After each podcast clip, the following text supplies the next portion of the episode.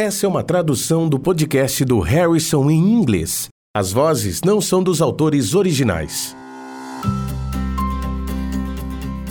Olá, bem-vindo ao podcast do Harrison, onde discutimos conceitos importantes na medicina interna. Eu me chamo Katy Andy. E eu me chamo Charlie Wiener e estamos falando com vocês da Faculdade de Medicina Johns Hopkins.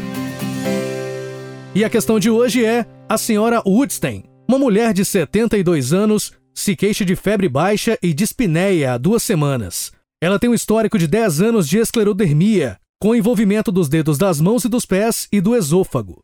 Ela também tem uma história de tabagismo de 30 maços ano, mas parou de fumar há 8 anos. Na radiografia do tórax, pode-se ver um infiltrado nodular no lobo inferior direito. A tomografia de emissão de pósitrons, PET-TC, mostra uma lesão no lobo inferior direito de 3 centímetros de diâmetro, com características infiltrativas nodulares e captação aumentada do marcador FDG. Qual das seguintes afirmações sobre o caso da senhora Woodstein é a mais correta? Então, Cat, o que você acha sobre a apresentação dessa paciente até agora? Então, tem algumas coisas que percebi sobre essa paciente. Primeiro, ela é idosa. Sabemos que ela tem 72 anos de idade. Segundo, ela tem esclerodermia. As manifestações da doença afetam os seus membros e o esôfago, e ela tem uma história de tabagismo pesado. Ela se apresenta hoje com febre baixa e dispneia, caso que apresenta um diagnóstico diferencial muito amplo. Ela poderia estar com uma infecção, ela é potencialmente imunossuprimida pelas medicações para a esclerodermia e está em risco de aspiração pela disfunção esofágica decorrente da esclerodermia. Ela também pode estar tendo uma doença pulmonar primária associada à esclerodermia. E ela definitivamente tem maior risco de neoplasia maligna devido ao seu histórico de tabagismo e esclerodermia. Com base apenas nas recomendações da US Preventive Service Task Force 2013, sabendo-se que ela tem entre 55 e 74 anos, uma história de tabagismo de mais de 30 maços ano e uma data de cessação recente, a indicação é uma TC de baixa dose pelo alto risco de câncer de pulmão baseado apenas nessas características. E quanto à esclerodermia? Ela também aumenta o risco de neoplasia maligna? Sim, ele aumenta o risco de muitos cânceres, incluindo o câncer de pulmão. Assim, a combinação de tabagismo e esclerodermia realmente a colocam em alto risco de neoplasia maligna. Então, sabemos que ela tem uma lesão de 3 centímetros tanto na radiografia do tórax quanto na PET-TC. Quais as suas considerações sobre isso?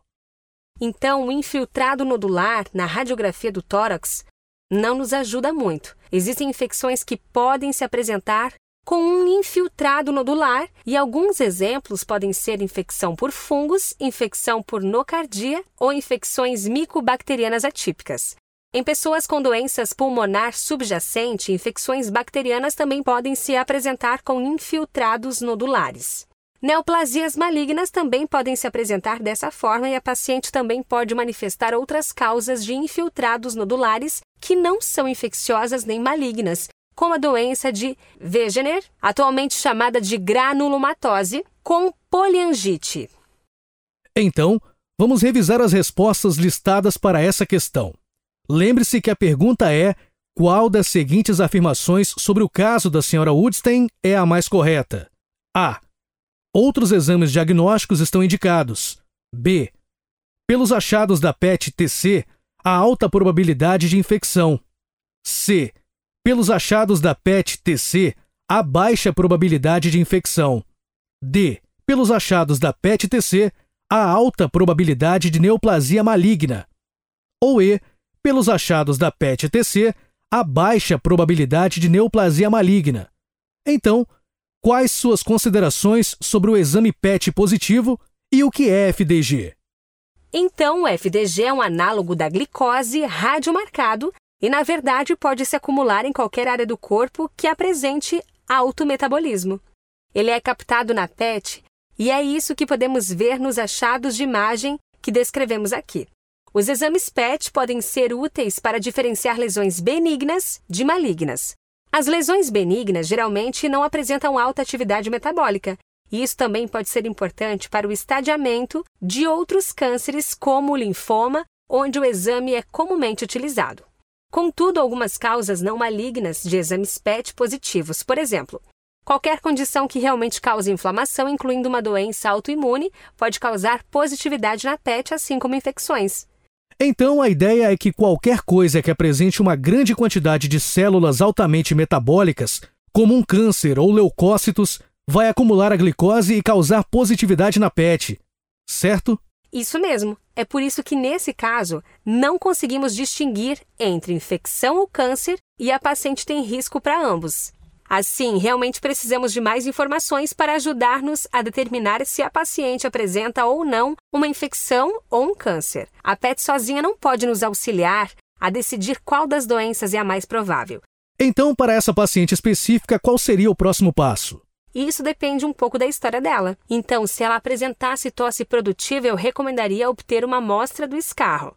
Podem-se realizar exames de sangue para buscar marcadores fúngicos ou realizar um exame mais invasivo, como broncoscopia, em que podemos fazer uma lavagem para buscar células malignas ou evidências de infecção. E então, se houver algo passível de biópsia por via percutânea ou por broncoscopia, esta é outra opção que deve ser considerada. Portanto, a resposta a essa questão é A. Outros exames diagnósticos estão indicados, e nesse caso específico, provavelmente seria uma broncoscopia ou uma aspiração por agulha transtorácica, a não ser que a paciente esteja produzindo escarro ou tenha outra fonte potencial de câncer ou infecção, correto? Isso mesmo. Este caso destaca a utilidade da PET-TC, que, mesmo sendo um exame muito sensível, em um paciente sem critérios para sua indicação, pode não ser tão específica para diferenciar câncer de infecção. Acho que essa é a ideia que queremos passar com essa questão. E se você quiser ler mais sobre o assunto, busque o capítulo 307 do Medicina Interna de Harrison, que se chama Procedimentos Diagnósticos na Doença Respiratória, além do artigo clássico sobre rastreamento de câncer de pulmão que mencionamos, chamado Redução da Mortalidade por Câncer de Pulmão, com rastreamento por tomografia computadorizada de baixa dose, e está no The New England Journal of Medicine 2011. Obrigado.